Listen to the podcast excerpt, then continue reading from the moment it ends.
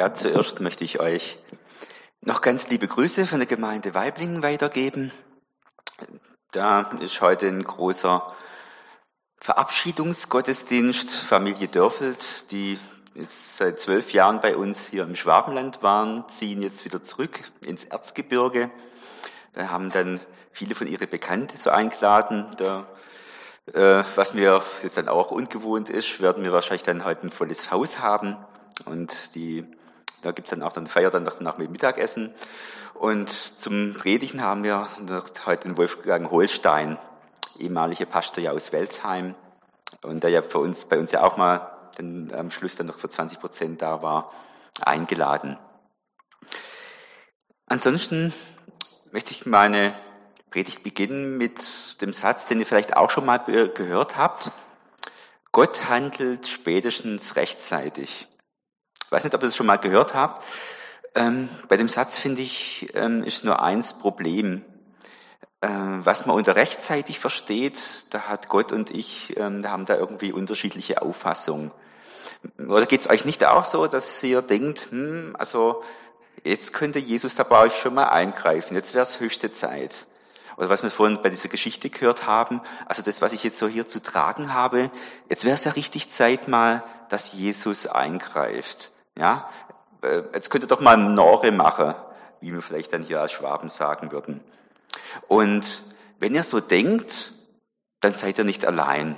Ja, es gibt dann auch viele ähm, Personen in der Bibel, die auch so gedacht haben und die so manches nicht verstehen könnte. Ja, hm, Jesus, du könntest doch dich jetzt mal ein bisschen beeilen. Ich habe euch eine Begebenheit beziehungsweise zwei Begebenheiten für heute Morgen rausgesucht und zwar einmal der Heilung der blutflüssigen Frau und zum anderen die Auferweckung der Tochter des Jairus. Ich lese dazu den Predigtext aus dem fünften Kapitel des Markus Evangeliums, die Verse 21 bis 43 nach der neuen Genfer Übersetzung. Jesus fuhr mit dem Boot wieder ans andere Ufer, wo sich bald eine große Menschenmenge um ihn versammelte. Er war noch am See, als einer der Synagogenvorsteller kam, ein Mann, namens Jairus. Er warf sich Jesus zu Füßen und flehte ihn an. Meine Tochter liegt im Sterben. Komm und leg ihr die Hände auf, damit sie wieder gesund wird und am Leben bleibt. Jesus ging mit ihm. Eine große Menschenmenge schloss sich ihm an und drängte sich um ihn. Unter den Leuten war auch eine Frau, die seit zwölf Jahren an schweren Blutungen litt. Sie war bei vielen Ärzten in Behandlung gewesen und hatte dabei viel gelitten und ihr gesamtes Vermögen ausgegeben. Aber es hatte nichts genützt. Im Gegenteil, ihr Leiden war noch schlimmer geworden. Diese Frau hatte von Jesus gehört.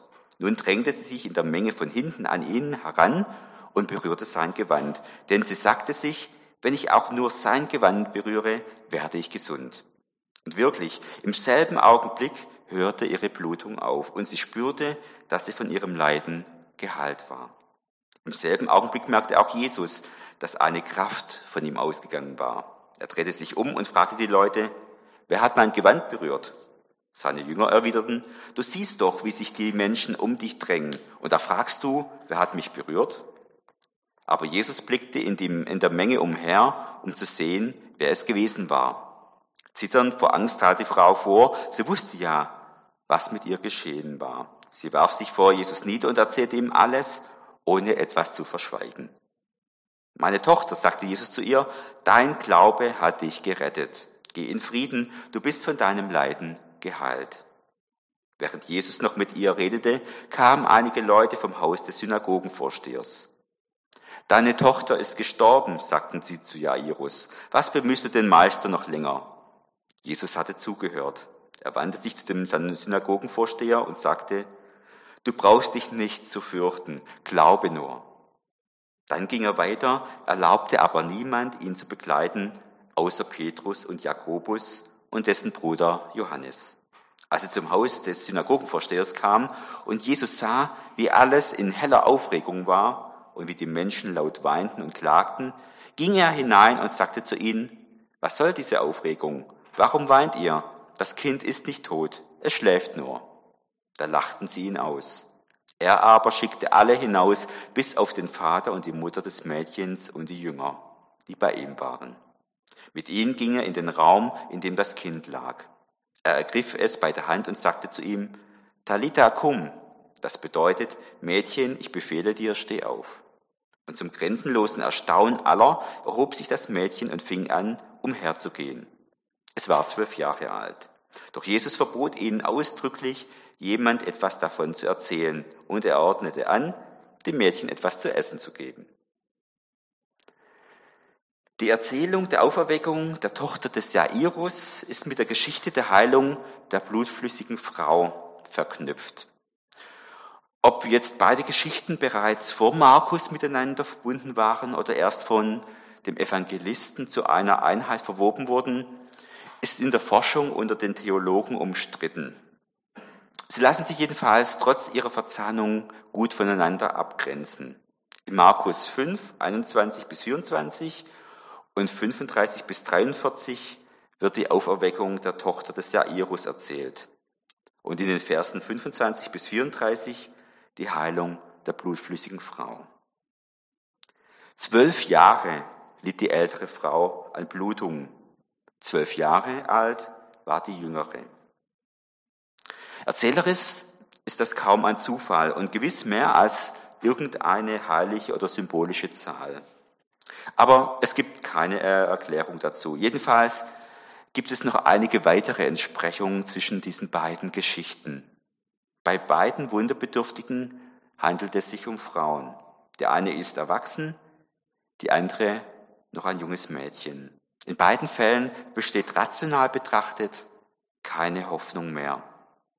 Die blutflüssige Frau hat alles versucht und ist gescheitert und die Tochter des Jairus liegt im Sterben. Der Glaube ist die Rettung und der Glaube ist entscheidend. Der Glaube der Frau hat sie geheilt und durch den Glauben des Vaters kann die Tochter gerettet werden. Beide Erzählungen gehen davon aus, dass zuerst der Glaube vorhanden sein muss, bevor die Person gerettet werden kann und nicht umgekehrt. Aber der Reihe nach. Wir haben eben eine Geschichte gehört, bei der es aufs Tempo ankäme. Es ist höchste Eisenbahn. Ein Vater, stadtbekannt, angesehen und wohlhabend, bangt um seine kleine Tochter, seine Prinzessin, zwölf Jahre alt. Jairus heißt der Mann. Jetzt ist der Vater am Ende, aber eins geht noch. Jesus ist ja in der Stadt. Die Mutter bleibt bei dem Kind, Vater läuft los, er sucht und findet und er kommt sofort zur Sache. Er geht auf die Knie. Jesus, du bist unsere letzte Hoffnung. Unser Kind, die geliebte Tochter, meine Prinzessin, sie liegt in den letzten Zügen. Jesus, wir haben gehört, dass du so etwas kannst. Kannst du? Willst du? Wirst du? Jairus ist in dieser kleinen Stadt am See Genezareth nicht irgendjemand, sondern der Synagogenvorsteher. Er sorgt für den Erhalt des Gebäudes, den Ablauf der Gottesdienste, vertritt die Gemeinde nach außen. Wenn er sich nun vor diesem Wanderprediger in den Staub wirft, zeigt er, wie sehr er getroffen ist in seiner Existenz und am Boden liegt. Aber dass er es tut, ist mutig. Wie viele von uns verstecken sich voreinander, wenn das Unglück eingetroffen ist, vor den Verwandten, den Freunden, erst recht vor der Öffentlichkeit, um Haltung oder die Fassade zu wahren. So wird alles doppelt und dreifach schwer und man erfährt nicht oder erst viel zu spät, dass andere dasselbe erlebt haben und mit einem fühlen. Der Irus wirft sich zu Boden, damit sein Töchterchen wieder aufstehen kann. Töchterchen, kleine Tochter, eine Koseform für das zwölfjährige Mädchen, das damals schon als fast erwachsen galt. Denn zur Zeit Jesu waren Mädchen ab zwölf Jahren heiratsfähig. Und eigentlich könnte ja jetzt alles auch ganz schnell gehen. Der arme Jairus tut, was der Glaube tut. Er wendet sich an Jesus. Martin Luther hat 1528 über diese Geschichte gepredigt. Und er beobachtet feine Reaktionen von, ja, von Jesus. Er spricht kein Wort mehr und eilt auf das Gebet hin, als wollte er sagen, ich habe eine große Freude, dir zu helfen. Und noch einmal, Luther, Christus sagt ihm sogleich an, wenn du glauben und bitten kannst, so kann ich geben und halten. Also, der arme Vater tut, was der Glaube tut. Jetzt könnte doch Jesus tun, was ein Jesus in Normalform ebenso tut. Es könnte alles ganz schnell gehen und wir wären fertig und könnten sagen, eine schöne Geschichte.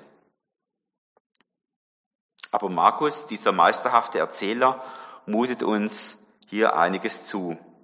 Jesus wird unterwegs aufgehalten. Nicht nur die Menschenmenge verzögert alles, nein, eine zweite Geschichte schiebt sich zwischen die Bitte des Vaters und die Ankunft von Jesus im Haus der Familie. Eine andere Krankengeschichte. Aber das wird mehr als ein Cliffhanger. Die Verzögerung hat ganz dramatische Folgen. Die Frau, um die es geht, ist zwölf Jahre schon krank.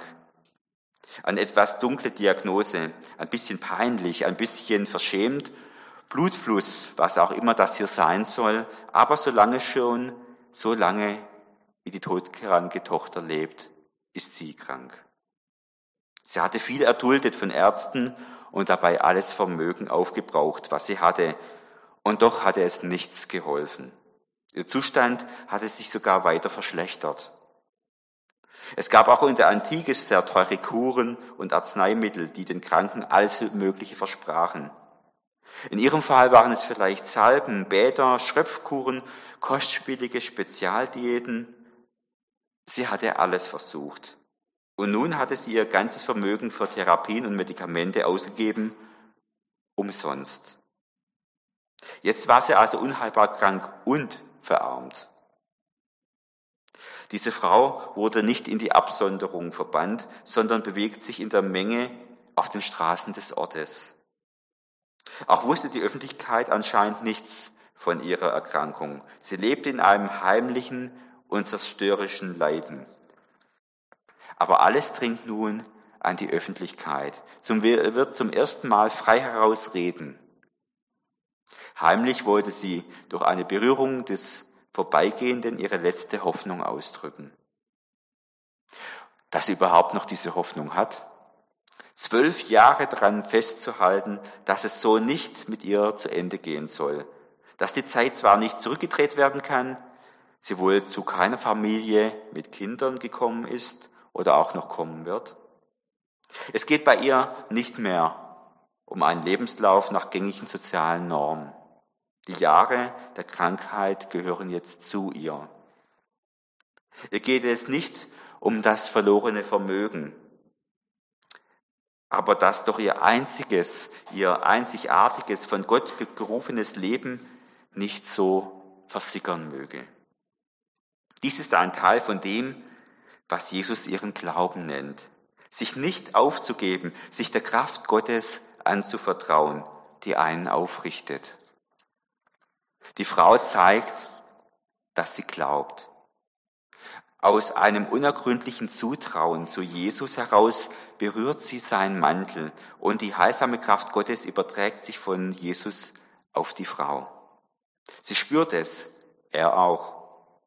Jesus lässt es nicht auf sich beruhen, er fragt, wer hat mich berührt? Die Freunde und Begleiter ziehen die Augenbrauen hoch. Also geht's noch, Jesus? Du läufst in einem Pulk von Leuten, jeder könnte dich berührt haben. Jetzt hab dich mal nicht so. Aber Jesus will erreichen, dass die Frau sich vor allen Leuten zu ihrem Tun bekennt. Zuvor jedoch provoziert er lediglich einen ruppigen Einwand der Jünger, die ihm, wohl angesichts der Eilbedürftigkeit, die Unsinnigkeit seiner Frage vorwerfen. Aber die Frau zeigt sich. Eigentlich hatte sie ja gehofft, dass niemand etwas merken würde, dass sie einfach so ganz schnell und unbemerkt etwas von seiner legendären Heilkraft abkriegen würde, wenigstens aus seinem Gewand. So hatte sie sich wahrscheinlich vorgestellt. Die heilende Kraft würde einfach so aus seinem Mantel auf sie übergehen und alles wäre vorbei. Aber nun erzählt sie doch, was war. Sie hat zwar Riesenangst dabei, aber sie tut den Schritt auf Jesus zu und Jesus ist ganz Ohr. Er erklärt, was sie tat, und das spricht ihr zu. Das ist lebendiger Glaube. Und dieser Glaube hat ihr geholfen. Hierbei ist die Aussage wichtig, dass die ausströmende Heilkraft allein auf dem Glauben der Frau beruht und nicht auf der bloßen Berührung von Jesus.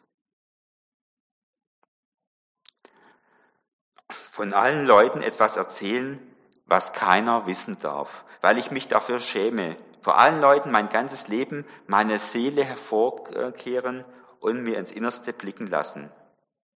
Das geschieht manchmal nach der Rettung, selten vorher. Nach einer Rettung sind Menschen plötzlich verwandelt, können intensiv und wahrhaftig erzählen. Alles Trübe, das Verschlossensein der Gefühle und des Gemüts weichen von ihrem guten Herzen. Wir erfahren dann, was die Welt im Innersten zusammenhält. Liebe, Güte, Demut und Mut angesichts der Taten Gottes. Wir erfahren Gottes Wirklichkeit in einem Menschenleben. Was werden Ihre Worte gewesen sein? Für das gerade Geschehene, für die langen Jahre der Qual? Warum sie die Hoffnung nicht verloren hat? Weil sie erfahren hat, was sie immer zu Gott betete, du selbst stellst meine Füße auf weiten Raum. Psalm 31, 9b. Deine Güte reicht, soweit der Himmel ist, und deine Wahrheit, soweit die Wolken gehen. Deine Gerechtigkeit steht wie der Berge Gottes und dein Recht wie die große Tiefe. Herr, du hilfst Menschen und Tieren. Psalm 36, 6 und 7. Sie ist also nun geheilt. Mit Sicherheit wird für sie nichts mehr so werden wie vor zwölf Jahren, als ihr Leiden begann.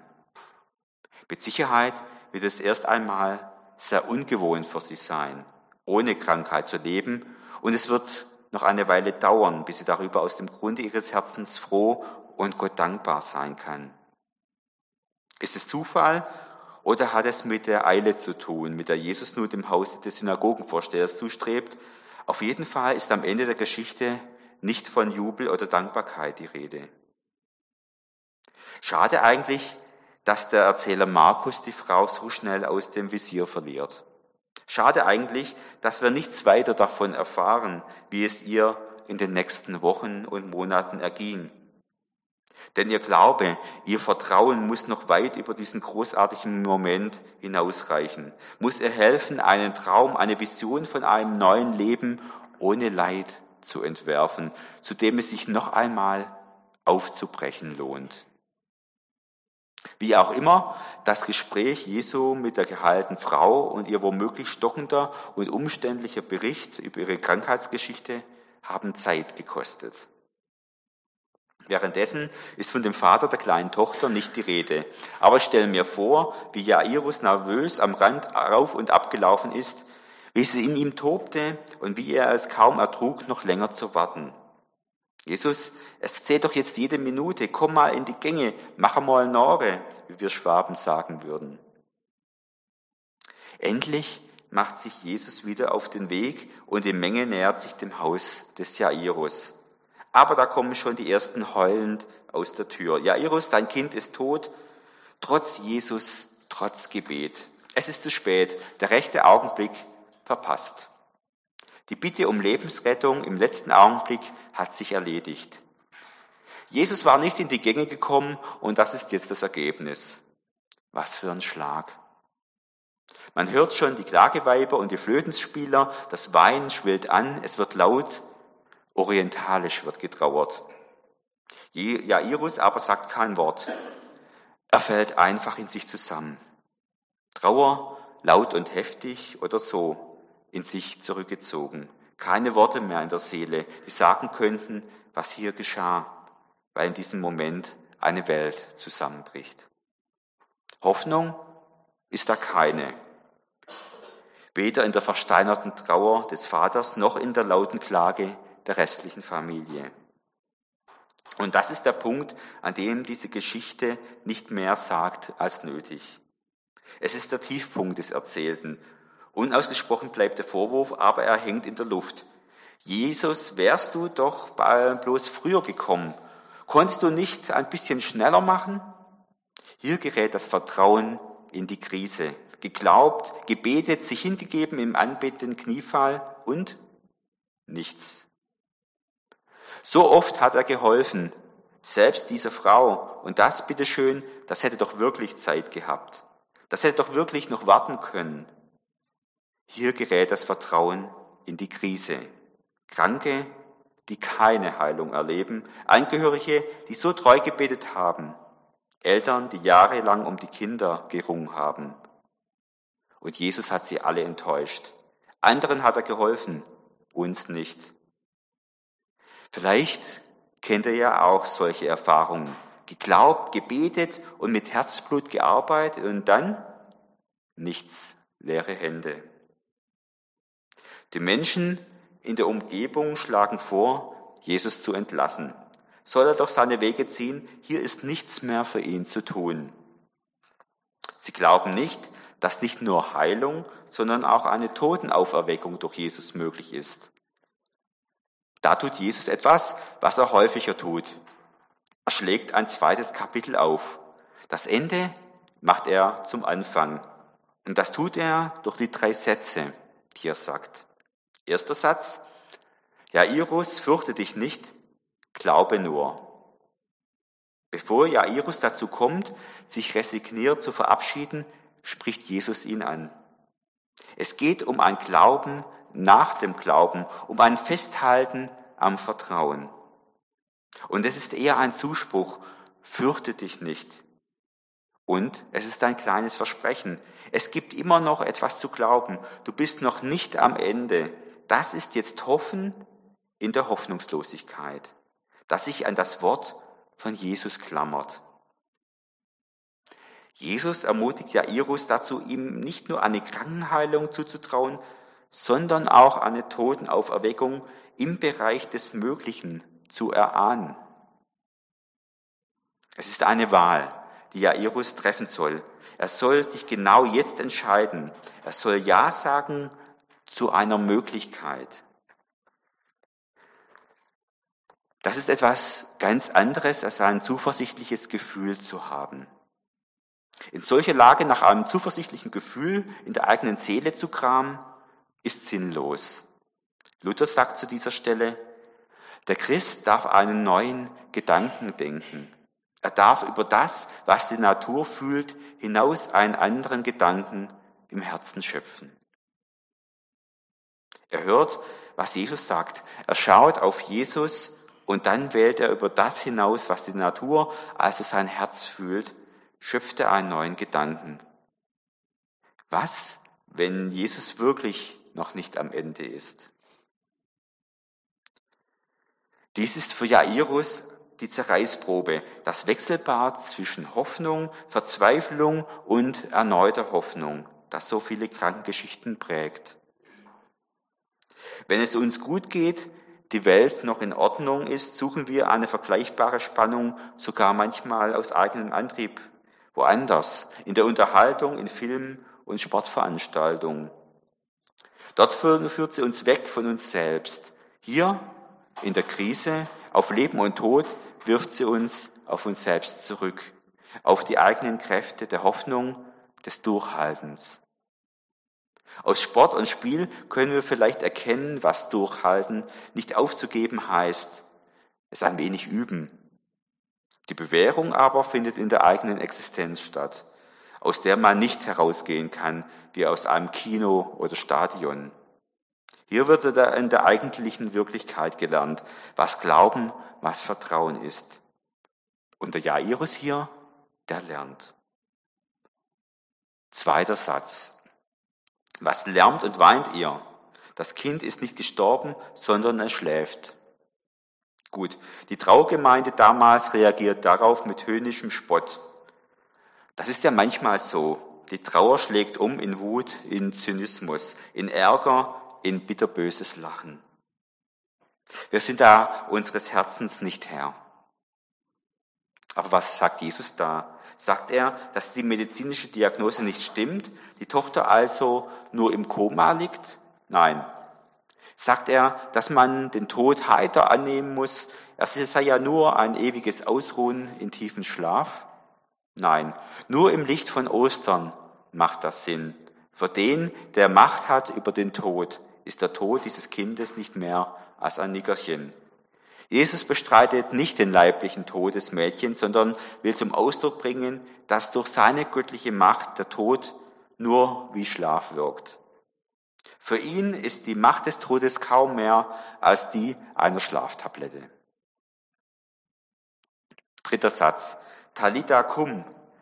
Mädchen, ich sage dir, steh auf. Aber man muss es hier vielleicht ein bisschen genauer übersetzen. Jesus spricht hier den Dialekt dieser Gegend. Es ist eher ein Kosename. Mein Schätzchen, meine Liebe, mein kleines Prinzessin, erhebe dich. Das ist eher Auferstehungszeitsprache am frühen Morgen und nicht hochtheologische Ostersprache. Es sind die Worte, mit denen man früh morgens ans Bett tritt und vorsichtig ein Kind aus dem Traumland in den Tag hineinlockt. Talita, komm, Schätzchen, es ist Zeit, wach auf. Aber es ist die österliche Macht, für die der Tod nur ein Nickerchen ist, die das möglich macht. Luther hat schöne Worte gefunden. Ein Christ hat Christus in sich, der wirkt ihm den Tod. Und so kommen alle mit einem Schrecken davon. Die Familie zeigt sich eher erschüttert als glücklich. Es war wohl alles ein bisschen viel. Und ich muss sagen, ich kann es schon verstehen. Am glücklichen Ende angelangt, können wir jetzt im Überblick erahnen, warum diese beiden Rettungsgeschichten so zusammengehören. Der Sinn ihrer Verknüpfung liegt in der Verkettung glücklicher Umstände, an der jederzeit alle teilnehmen können. Es wird ein Netz des Vertrauens beschrieben, des Glaubens, den man glauben kann. Alle möglichen menschlichen Rollen, in Notsituationen sind darin enthalten. Die blutflüssige Frau steht für alle, die noch selbst etwas für ihre Heilung und Rettung tun können, noch nicht völlig da niederlegen, noch aus eigener Kraft für sich glauben und handeln können. Jairus steht für alle, die für andere glauben und vertrauen, für andere in die Knie gehen.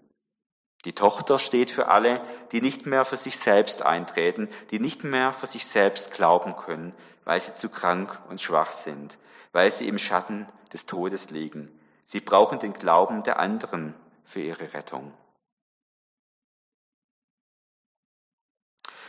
Wir haben doch oft die Auffassung, als tue Gott und Jesus durch ihn alles und die Menschen hätten nichts zu tun, als das von Gott und Jesus getane dankbar zu empfangen.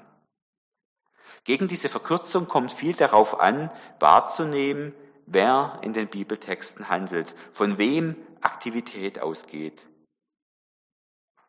Liest man nur genau, so zeigt sich ja rasch, dass keineswegs alles Tun allein von Jesus ausgeht, dass es vielmehr des Mithandelns oft und auch in unserem Text der vorausgegebenen Aktivität von Menschen bedarf.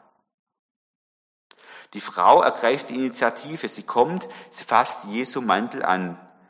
Und alsbald wird Jesus sagen, es sei ihr Vertrauen gewesen, dass sie gerettet habe. Der Vater der todkranken Jungfrau kommt mit all seinem Vertrauen zu Jesus und er bleibt gegen den Augenschein bei diesem Vertrauen. Nein, da handelt nicht nur Jesus allein, da handelt er zusammen mit anderen Menschen. Die biblischen Heilungsgeschichten machen die Menschen nicht klein, machen sie nicht zu bloßen Objekten der Wunder Jesu. Von ihrem Glauben, ihrem Vertrauen, ihrem Tun hängt viel ab. Anderes aber nicht weniger als vom Tun Jesu. Dieser Gedanke kann einem manchmal vielleicht zur Ermutigung werden. Aber so richtig und wichtig es ist, in den neutestamentlichen Heilungsgeschichten nicht Jesus als den großen Zampano zu sehen, der alles tut, während die Gehalten bloße Objekte wären, so wichtig ist es doch auch, nicht bei der umgekehrten Sichtweise zu landen, in der nur das Gesundwerden den Kranken als Leistungspflicht aufgebürdet wird. Unseren Text widerspricht beiden Engführungen. Weder tun die Menschen nichts, noch tun sie das Entscheidende selbst. Vertrauen ist etwas, das nicht ohne eigene Beteiligung möglich ist und dass sich doch ebenso deutlich jedem Machen entzieht. Ich kann Vertrauen weder beschließen noch bewerkstelligen. Und beim Glauben verhält es sich ebenso. Vielleicht aber kann man Vertrauen, Glauben lernen. Und doch bleibt da ein, ich weiß nicht wie. Es geht um ein Tun und ein Lassen, ein Geschehen lassen. Der Glaube ist die Haltung, die den Menschen in der Hoffnungslosigkeit hoffen lässt, indem er sich an das Wort Jesu klammert. Es ist nie zu spät für ein Wunder. Es kann sich immer noch etwas ändern in deinem Leben. Seit Jesus den Tod bezwungen hat, ist das unsere Aussicht. Der Tod ist immer noch ein tiefer, brutaler Einschnitt, aber von der anderen Seite her betrachtet nur noch ein Schlaf. Seine Macht über uns nicht größer als die einer Schlaftablette. Und ihr dürft jetzt ruhig eure Fantasie ans Laufen bringen und dieses Bild in eurer Seele eintragen. Eines Tages werdet ihr die Stimme hören, die Stimme des Herrn zum ersten Mal ungefiltert direkt, nicht mehr durch Menschen und Bücher vermittelt. Sie wird stark klingen und warm und freundlich und kräftig. Und dann werdet ihr solche Worte hören, mein Schätzchen, wach auf, es ist Zeit, ein neuer Morgen, ein ewiger Tag, alles ist neu, wach auf. Dann ist Zeit des Erwachens. Der Herr wird durch die Reihen gehen. Zeit ist kein Problem. Bei jedem von uns wird er stehen bleiben. Wach auf, es ist Zeit, mein geliebtes Kind, mein lieber Freund, meine hochgeschätzte Freundin. Der Bibeltext heute Morgen strotzt nur so vor souveräner, göttlicher Macht Jesu. Wir können davon aber in unserem Leben oft nur träumen, mit unseren Ängsten, Fragen und Zweifeln, die wir so im Alltag haben. Ich kenne auch die Problematik des nicht erhörten Gebets, aber da zeigt äh, uns der Bibeltext auch noch etwas anderes. Manchmal scheint Jesus einfach nicht in die Gänge zu kommen. Und es ist nicht lustig, wenn wir dann rufen möchten, jetzt mach doch einmal Nore. Geht es nicht, euch nicht auch oft so, dass ihr das Gefühl habt, so langsam müsste sich Gott aber schon mit, mal mit der Erfüllung des einen oder anderen Gebetsanliegens beeilen. Denn irgendwann ist es einfach zu spät. Ich denke, wir kennen das persönlich und unsere Geschichte in zwei Lebensbereiche, bei denen es um das Innerste geht, unsere leibliche Unversehrtheit, Krankheit, wenn es um Tod und Leben geht und unsere Kinder, ihr Wohl, ihren Glauben, ihr Glück, ihre Bewahrung, wir kennen das nun aber auch als Gemeinden und als Gemeinde eine große Vision und eine oftmals kleine Wirklichkeit. Klar, so wie es hier passiert, kann es passieren, muss aber nicht. Aber so kann es sein. Wenn es so sein kann, sagt Jesus, fürchte dich nicht, wähle Vertrauen. Es ist noch nicht das Ende, ich habe noch immer etwas in petto. Wenn das so sein kann, möchten wir aber doch gerne verstehen, warum Jesus diese Verzögerung zulässt, warum er es bei Jairus überhaupt so weit hat kommen lassen, warum es nicht schneller geht. Gibt es darauf eine Antwort? Naja, vielleicht, wie gesagt, manchmal geht es ja auch schneller und Bitten werden rasch erhört. Manchmal hören wir zwar, fürchte dich nicht, aber unsere Geduld wird noch länger strapaziert. Das gute Ende lässt noch weiter auf sich warten. Und manchmal werden Dinge sogar noch schlimmer. Manches löst sich in diesem Leben auch gar nicht auf. Trotzdem, manchmal zeigt uns, was Jairus erlebte, genau den Weg, den Jesus mit uns geht. Und darauf bereitet uns Markus mit seiner Erzählung vor. Und ich ahne nur, warum es das so ist. Ich versuche es einmal.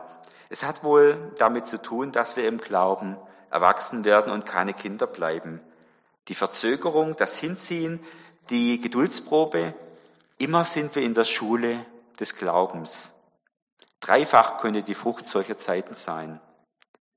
Erstens lernen wir, was Kinder auch sonst lernen müssen, dass Wünsche, und seien sie noch so heiß, nicht sofort erfüllt werden. So lernen wir Ausdauer, Beharrlichkeit. Nur so werden wir erwachsen und bleiben keine nörgelnden Balken.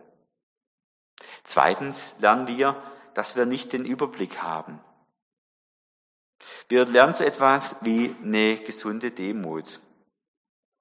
Sonst müssten wir vor Jesus treten und sagen, jetzt mach doch einmal Nore. Du bist zwar der auferstandene Herr, du warst da dabei bei der Schöpfung, du lebst von Ewigkeit her, aber hey, mal ehrlich, woher solltest du wissen, was besser für mich ist? Warum solltest du einen besseren Plan haben für mein Leben als ich selbst? Das allerdings kränkt unser Lebensgefühl, wenn wir uns das eingestehen. Wir haben keineswegs den besseren Überblick. Es kränkt besonders dann, wenn wir nicht verstehen, warum wir jetzt da durch müssen. Und drittens lernen wir, dass genau aus diesem Grund manchmal, nur manchmal, das Bessere erst auf uns wartet. Bei Jairus war es so. Weil Jesu Hilfe für die kranke Tochter zu spät komme, muss er seinen Einsatz steigern. Es ist keine Weltformel, die immer stimmt und alles erklärt. Aber es ist eine Hoffnung. Fürchte dich nicht, glaube, vertraue, bleib dran. Vielleicht wartet das Größere und Bessere gerade auf diesem Umweg auf dich. Vielleicht wirst du es eines Tages verstehen, wozu die Umwege und Verspätungen gut waren. Vielleicht sagen wir es eines Tages, hoffentlich eines nicht zu fernen Tages, es war gut.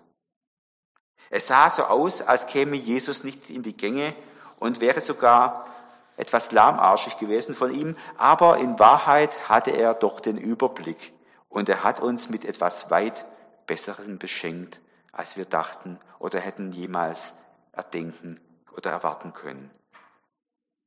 Wie auch immer, ob sich manche Dinge in unserem Leben auflösen oder wir es nur erst in der Ewigkeit erfahren.